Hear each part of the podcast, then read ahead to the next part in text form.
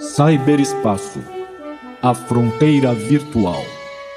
Essas são as reflexões do professor Roberto Slonka em sua missão contínua para explorar novas tecnologias, seu uso na aprendizagem em novas formas de educação, audaciosamente indo onde nenhum professor jamais esteve.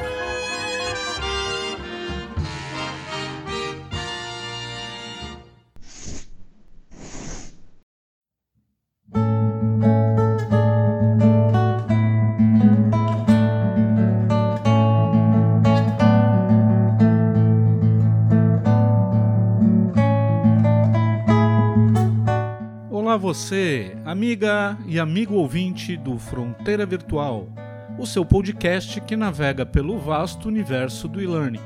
Nessa data estelar, vamos circundar a galáxia que se convencionou chamar Web 2.0, cuja força gravítica impulsiona a aprendizagem colaborativa na ecologia do e-learning.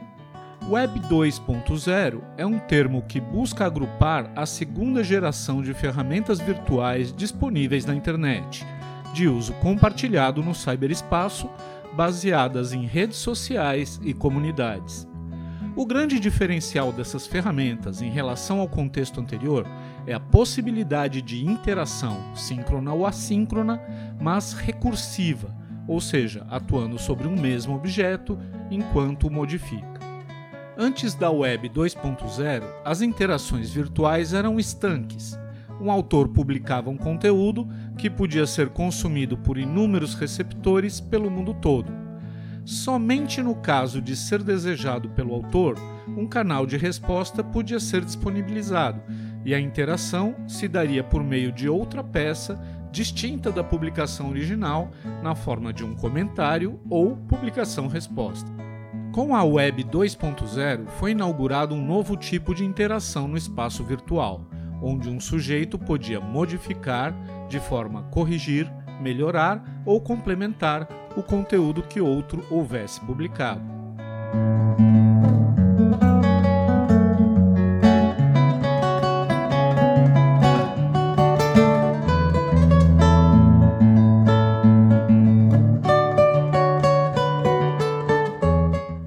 Falar por apenas 10 minutos sobre Web 2.0 é um desafio. Eu tenho uma palestra de 40 minutos pronta sobre o tema, e toda vez que falo sobre isso, é comum alguém se espantar porque eu não conhecia ou só tinha ouvido falar de uma ferramenta Web 2.0 que ele tinha apresentado ou perguntado sobre. É preciso, antes de mais nada, entender isso. Ninguém jamais vai conhecer todas as ferramentas Web 2.0 em uso porque elas são milhares, muitos milhares. A não ser que a profissão do sujeito seja analisar cada uma, é impossível ao melhor e mais atualizado profissional digital conhecer tudo. Até porque, quando adotamos uma ferramenta, precisamos seguir seu ciclo de vida. Não é saudável variar de ferramenta ou plataforma ao sabor do vento das inovações.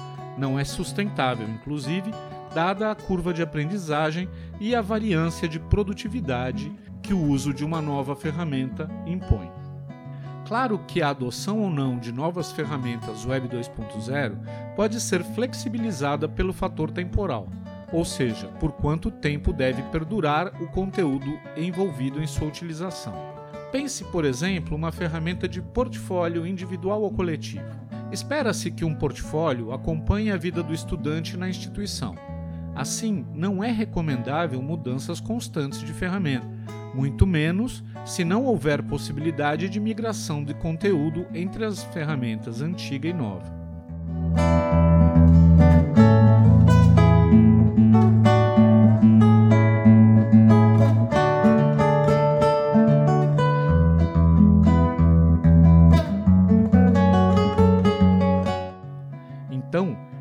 Ferramenta Web 2.0 para portfólio deve ter uma vida útil prolongada, o que torna sua adoção mais criteriosa e menos experimental. Por outro lado, uma ferramenta de engajamento imediato, como o Kahoot ou Mentimeter, que servem para criar quizzes instantâneos, enquetes, coletar nuvens de palavras para pautar palestras ou reuniões e cujo uso se volatiliza quase instantaneamente, ou seja, o conteúdo criado pelo seu uso tem efeito imediato e não precisa ser guardado, essas ferramentas podem ser trocadas com mais facilidade, permitindo uma experimentação maior. Porém, apesar de ser impossível conhecer o amplo leque de possibilidades em termos de ferramentas, é útil estabelecer uma taxonomia que defina universos de ferramentas de acordo com finalidades específicas, critérios e modelos de avaliação e de uso para cada um destes universos. Um bom modelo começa por dividir as ferramentas Web 2.0 em três grandes universos: comunicação, organização e produção. A partir daí, subdivide em grupos mais específicos de acordo com a finalidade e escopo. No universo da comunicação, as ferramentas de mensageria, chats, as redes sociais, as redes de engajamento imediato por enquete ou quiz. No universo da colaboração, os wikis, os quadros colaborativos, as suítes de escritório na nuvem. No da organização, os quadros Kanban, as salas de reunião, os quadros de hiperlinks e os formulários, por exemplo.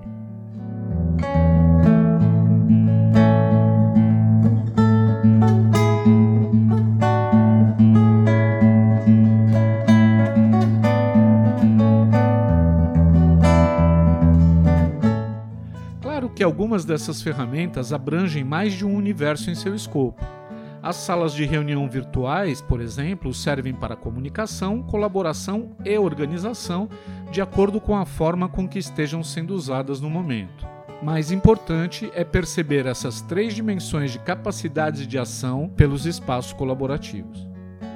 A Web 2.0 habilitou uma das grandes vantagens competitivas do século XXI, a gestão remota. Com a combinação dessas ferramentas, cuidadosamente modeladas para um uso consciente e intencional, pode-se viabilizar negócios ao redor do mundo, engajando colaboradores geograficamente distribuídos. Pense o quanto isso representa em termos de abrangência de impacto. Um grupo de consultoria que atue de forma presencial pode atingir um público ao largo de um raio de quantos quilômetros?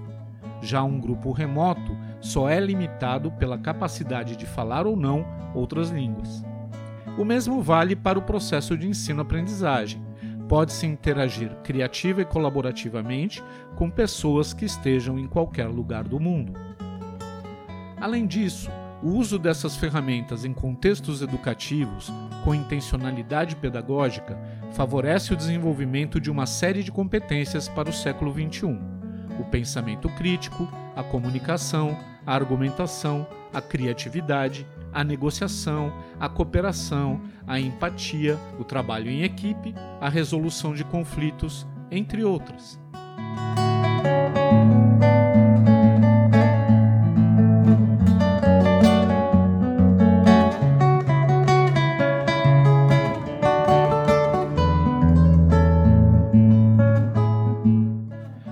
Terminar, há uma grande variedade de critérios quando se fala em seleção de ferramentas digitais. Vamos abordá-los num programa específico. Mas as ferramentas Web 2.0 levam uma vantagem sobre as demais, dada sua característica de imaterialidade, por estarem hospedadas na nuvem. Por outro lado, trazem uma preocupação constante em relação à sua disponibilidade. Pense por um instante o que aconteceria na sua vida se, ao acordar, descobrisse que o Google e suas ferramentas não existem mais. Eu me arrepio só de pensar. Então, mesmo que você esteja usando ferramentas de empresas as mais sólidas, é imprescindível ter planos alternativos para manter backups e mesmo a continuidade de uso no caso da indisponibilidade ou descontinuidade de cada ferramenta. Esses planos de contingenciamento e recuperação de dados são indispensáveis em ambientes profissionais, onde qualquer perda de conteúdo ou de capacidade de uso pode acarretar interrupção nos serviços ou negócios contratados.